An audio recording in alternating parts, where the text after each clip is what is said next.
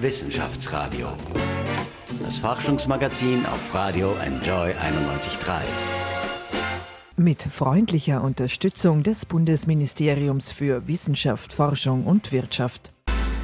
Herzlich willkommen, ich bin Paul Buchacher. Ich treffe ihn, den Star-Experimentalphysiker Werner Gruber, eigentlich aus einem traurigen Anlass. Denn Stephen Hawking, der legendäre Astrophysiker, ist gestorben. Jetzt freue ich mich auf das Gespräch mit Werner Gruber. Herzlich willkommen.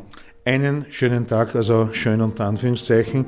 Wir haben ja heute einen Tag, der in mehrerlei Hinsicht ein Gedenktag ist. Wir haben den 14.03 oder nach der amerikanischen Schreibweise 314, das wäre der Pi-Tag. Und der Kreis schließt sich im wahrsten Sinne des Wortes. Äh, es ist auch gleichzeitig der Geburtstag von Albert Einstein und der Todestag von Stephen Hawking und das Ganze hängt ein bisschen zusammen.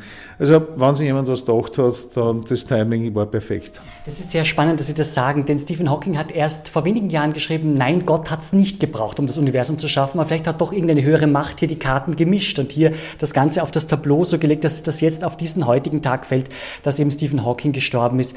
Herr Grober, Sie als Experte, was ist die große Leistung von Stephen Hawking? Warum ist er sozusagen einer der wichtigsten Forscher aller Zeiten? Also einer der wichtigsten Forscher aller Zeiten bei allem Respekt für Stephen Hawking. Er hatte zwei sehr gute Ideen, zwei sehr geniale Ideen, der auch äh, sehr populär unterwegs war. Wichtigsten Forscher würde ich jetzt mit diesem Superlativ ganz ehrlich äh, nicht aufwarten, denn die Leistung von Max Planck und von Albert Einstein die haben neue Theorien geschaffen, während Stephen Hawking zwei Theorien gut gespielt hat, gespielt unter Anführungszeichen. Äh, nein, was waren die zwei großen Meilensteine von Stephen Hawking? Erstens, er konnte zeigen mit den Grundgesetzen der Relativitätstheorie, dass das Universum aus einem Punkt entstehen hat müssen. Äh, man darf jetzt nicht vergessen, wenn man sagt, ja, die Urknalltheorie hat schon vorher gegeben, das ist richtig, allerdings das war eine Annahme. Man hat diese Annahme getroffen unter einigen Messergebnissen, dass man gesagt hat, wir beobachten, dass die Galaxien sich voneinander entfernen. Äh, die Friedmann-Gleichungen, Friedmann-Walker-Gleichungen haben darauf hingedeutet, dass das Universum expandieren oder kontrahieren muss. Wenn die Relativitätstheorie richtig ist und Stephen Hawking konnte gemeinsam mit Sir Roger Penrose zeigen, das Universum muss aus einer Singularität entstanden sein. Das, damit wurde einmal auf, auch aufgrund der Mathematik gezeigt, das muss so gewesen sein, unter der Voraussetzung, dass die Mathematik, die wir im Moment verwenden, korrekt ist. Äh, damit, das war, hat was gekonnt. Das Zweite, wir haben bis ins Jahr 1974 war die Relativitätstheorie nicht vollständig. Oder um es genau zu sagen, 1974 äh, wurden von Albert Einstein schwarze Löcher postuliert. Schwarze Löcher sind sogenannte Singularitäten, übrigens genauso, also Stephen Hawking war eine Singularität und hat sich auch mit Singularitäten beschäftigt. Er hat äh, tatsächlich ein großes Problem gelöst. Und zwar schwarze Löcher sind so massive Objekte, dass sie alles in ihrer Umgebung ja, äh, aufnehmen. Das bedeutet, sie strahlen nichts ab, weder Energie noch Materie. Ein Objekt, das nur in sich aufnimmt, ist nicht nur gefräßig und bösartig, sondern es hat auch keine Temperatur. Und Albert Einstein wurde einmal gefragt, wie es sich denn so anfühle, eine Theorie geschaffen zu haben für die Ewigkeit. Worauf Einstein gesagt hat, nein, ich gehe davon aus, die Relativitätstheorie wird in einigen Jahren, Jahrhunderten von einer anderen Theorie verbessert. Es gibt aber eine Theorie, die ist ewig. Und er wurde gefragt, welche? Ja, die des österreichischen Physikers Boltzmann, Ludwig Boltzmann. Der hat die Wärmelehre geschaffen. Und die Wärmelehre, das ist eine abgeschlossene Theorie, die ist vollständig, da wissen wir, da wird auch nichts mehr dazukommen. Und in der Wärmelehre, da, jede Theorie, jedes Experiment wird an der Wärmelehre gemessen. Wenn etwas der Wärmelehre widerspricht, dann ist falsch. Da sind wir uns sicher. Und schwarze Löcher widersprechen dieser Wärmelehre. Sie haben keine Temperatur. Warum? Und Stephen Hawking konnte genau dieses fundamentale Problem lösen. Und zwar, er hat die sogenannte Hawking-Strahlung eingeführt, also sie wurde dann später nach ihm benannt. Es ist ein Effekt aus der Quantenmechanik. Wenn wir heute einen leeren Raum beobachten, beobachten wir, dass aus dem Nichts zwei Teilchen entstehen, die für einen Sekundenbruchteil in der realen Welt existieren und dann sofort wieder verschwinden. Das sind, das sind virtuelle Teilchen. Das hat man gemessen, das gibt es. Und in der Nähe von so einem schwarzen Loch gibt es auch diese virtuellen Teilchen. Nur jetzt passiert was Interessantes diese beiden Teilchen, die sie normalerweise gleich wieder zerstören, wird ein Teilchen in das schwarze Loch hineingezogen und das andere Teilchen aufgrund der Impulserhaltung vom schwarzen Loch Punkten abgestoßen, äh, kann entkommen, sagen wir es mal so. Und dadurch, dass ein Teilchen vom schwarzen Loch, genau von der Oberfläche des schwarzen Lochs wegfliegen kann, dieses Teilchen hat eine unterschiedliche Geschwindigkeit, können unterschiedliche Geschwindigkeiten haben und damit hat man dieses, ich sage einmal, Jahrhundertproblem der schwarzen Löcher gelöst und damit kann man sagen, hat Stephen Hawking, entschuldigen Sie die saloppe Formulierung, den Arsch von Albert Einsteins Relativitätstheorie gerettet und damit ist er der große Hero geworden, wo man sagt, okay, Relativitätstheorie ist korrekt und er hat noch einen Effekt aus der Quantenmechanik damit in Verbindung gebracht. Das waren sicher die beiden großen Leistungen von Stephen Hawking. Der Aufsehen hat gesagt, dass Stephen Hawking vor einigen Jahren gesagt hat, eigentlich sollten wir die Erde absiedeln, das heißt in den Weltraum siedeln. Äh, das war eine seiner Thesen, eine seiner Vorstellungen.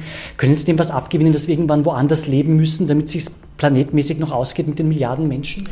Es ist so, die Milliarden Menschen stellen, glaube ich, nicht das Problem da. Interessanterweise um 1500 hat es auch eine Bevölkerungsexplosion gegeben, nachdem die Pest äh, aufgeräumt hat. Und da man gesagt, boah, wir werden es nie schaffen, dass mehr Menschen ernährt werden können. Wir wissen auch heute, dass die Ernährung nicht das Problem ist, es ist die Verteilung der Ernährung unser Problem. Tatsächlich haben viele Wissenschaftlerinnen und Wissenschaftler die Meinung, dass wir uns tatsächlich auch neue Lebensräume im Weltraum suchen müssen und dass das eine erklärte Aufgabe der Menschheit sein wird. Das Problem ist nur, wenn Physikerinnen und Physiker, wenn Weltraumforscher und Raumfahrttechniker das besprechen, dann passiert das eher im kleinen Kreis. Wenn Stephen Hawking, ein sehr bekannter, renommierter Physiker, seine Stimme erhebt, dann hat das ein anderes Gewicht. Und Stephen Hawking hat in den letzten Jahren sich zum äh, Umweltschutz, zum Klimaschutz, zur Gefahr von künstlichen Intelligenzen, als auch natürlich auch zum Thema Besiedelung des Weltraums zu Wort gemeldet. Und ich würde sagen, hier hat er tatsächlich den Common Sense der Science Community getroffen. Also äh, wenn Sie heute einen Physiker fragen, was hält Sie davon, äh, erobern wir das Welt, den Weltraum, wenn viele sagen, ja, morgen. Nur Hawking hat es ausgesprochen und anders ausgedrückt, haben auch andere ausgesprochen, aber Hawking hat man zugehört.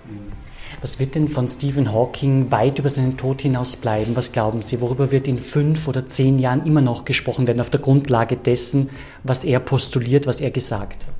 Also seine beiden Theorien, die Singularität äh, und Urknalltheorie, also auch die Temperatur der schwarzen Löcher wird sicher, solange es die Relativitätstheorie gibt, werden diese beiden Theorien in den Lehrbüchern drinnen stehen. Ich glaube, dass in der Rezeption der Bevölkerung wird so ähnlich, ich glaube, Stephen Hawking hat Carl Sagan abgelöst. Carl Sagan war sehr renommierter Astrophysiker, der auch durch seine Bücher Pulitzerpreisträger in der Bevölkerung gut rezipiert wurde. Und Carl Sagan kennen noch einige Damen und Herren, aber so ganz in der Bevölkerung ist es nicht mehr. Wie Carl Sagan gestorben ist, war es ähnlich wie jetzt mit Stephen Hawking. Ich gehe davon aus, dass in 20, 30 Jahren Personen, die sich dafür interessieren, werden Stephen Hawking immer noch kennen. Ich glaube, dass in 30 Jahren die Insider und die Physiker werden ihn natürlich kennen. Ich glaube, dass in 30, 40 Jahren es noch einige Bücher geben wird, wo man sagt, ah ja, der Hawking, das war damals noch schön. Man wird sich noch an Bücher erinnern. Ich glaube, in der nächsten Generation wird von Stephen Hawking in der Bevölkerung relativ wenig übrig bleiben. Im Gegensatz zu Planck oder zu Albert Einstein. Herr Gruber, Sie haben ja Stephen Hawking auch gekannt. Sie haben einmal mit ihm gefrühstückt. Wie haben Sie ihn von der menschlichen, von der persönlichen Seite, also unabhängig vom Forscherdasein, erlebt? Also Frühstücken mit Stephen Hawking ist nicht unspektakulär, nämlich er kann ja in dem Sinne nichts mehr essen, also es ist eher ein einseitiges Frühstück. Aber Stephen Hawking hat äh, sich durch eines ausgezeichnet, er hat einen wahnsinnigen tollen Humor gehabt, very British, auch äh, sehr schwarz, hat er nochmal erzählt, ja, ich habe mich vor 30 Jahren hingesetzt und versucht, das Universum zu beschreiben und ich bin dabei sitzen geblieben. Wenn man weiß, dass Stephen Hawking die letzten 30 Jahre im Rollstuhl zugebracht hat, ist das schon ein schöner, selbstironischer Witz. Mhm. Sie haben morgen eine ganz wichtige Veranstaltung, morgen am 15. März, die Wiedereröffnung des Planetariums. Was steht denn da an bei Ihnen, Herr Gruber? Es ist so, das Planetarium der Stadt Wien hat den modernsten Sternenprojektor schon seit über 15 Jahren und wir hatten bisher die Möglichkeit, jetzt nicht nur Sterne zu zeigen, sondern auch fantastische Darstellungen des Universums, äh, allerdings nur mit Dias. Das Problem besteht darin, also wir haben 32 äh, Dia-Projektoren gehabt, die die Kuppel ausgeleuchtet haben. Und wir haben mit Spezialsystemen konnten wir Teile der Kuppel bewegte Bilder bringen. Das Problem, was dabei besteht, ist, dass Sie nicht einen normalen Beamer nehmen können, weil das Kontrastverhältnis nicht ausreicht. Sprich, Sie haben dann einen Grauschleier am Sternenhimmel und das schaut echt nicht schön aus. Und wir haben jetzt im Februar neue Geräte eingebaut. Wir haben eine komplett neue Projektionstechnik. Und mit dieser Projektionstechnik ist es möglich, in der gesamten Kuppel jeden Quadratzentimeter zu bespielen. Einerseits, was die Sache sehr vereinfacht, andererseits mit einem fantastischen Kontrastverhältnis und, das macht mich sehr stolz, die meisten Planetarien, die wir jetzt auf der Welt haben, haben nur noch dieses Projektionssystem, aber keinen Sternenprojektor. Und wir haben beides. Und was ist der große Vorteil für die Wienerinnen und Wiener natürlich auch für den Rest von Österreich? Mhm. Wenn sie die Sterne mit diesem Projektionssystem bespielen, dann schauen die Sterne botzig aus. Sie sind nicht brillant, die Sterne funkeln nicht, äh, sie sind groß, sie sind nicht schön. Unser Sternenprojektor, da funkeln sie, da sind sie schön und das Schöne ist, wir haben in beide Techniken, können das überlagern und können damit sagen, wir haben jetzt wahrscheinlich eines der modernsten Planetarien, nicht nur von Europa, sondern der Welt, was insofern sehr schön ist. Wir haben letztes Jahr 90 Jahre Planetarium gefeiert und sind damit das zweitälteste aktive Planetarium der Welt. Und das, was für mich persönlich sehr schön ist, es ist ein blöder Zufall, aber es hat sich tatsächlich so ergeben, genau, morgen am 15.03 feiern wir nicht nur Wiedereröffnung mit der neuesten Technik. Morgen ehren sich auch mein persönliches Jubiläum äh, im Planetarium. Genau morgen bin ich fünf Jahre Chef dieser Institution und es war mir eine ganz große Ehre und ist mir immer noch eine große Ehre und Freude, mit den besten Mitarbeiterinnen und Mitarbeitern zusammenzuarbeiten, mit einem wirklich tollen Team. Nach wie vor macht es wahnsinnig Spaß, der Bevölkerung die Astronomie und Physik näher zu bringen. Vielen Dank, Werner Gobe. Ich gratuliere Ihnen ganz herzlich zu diesem Jubiläum. Gerne und noch einen schönen Tag.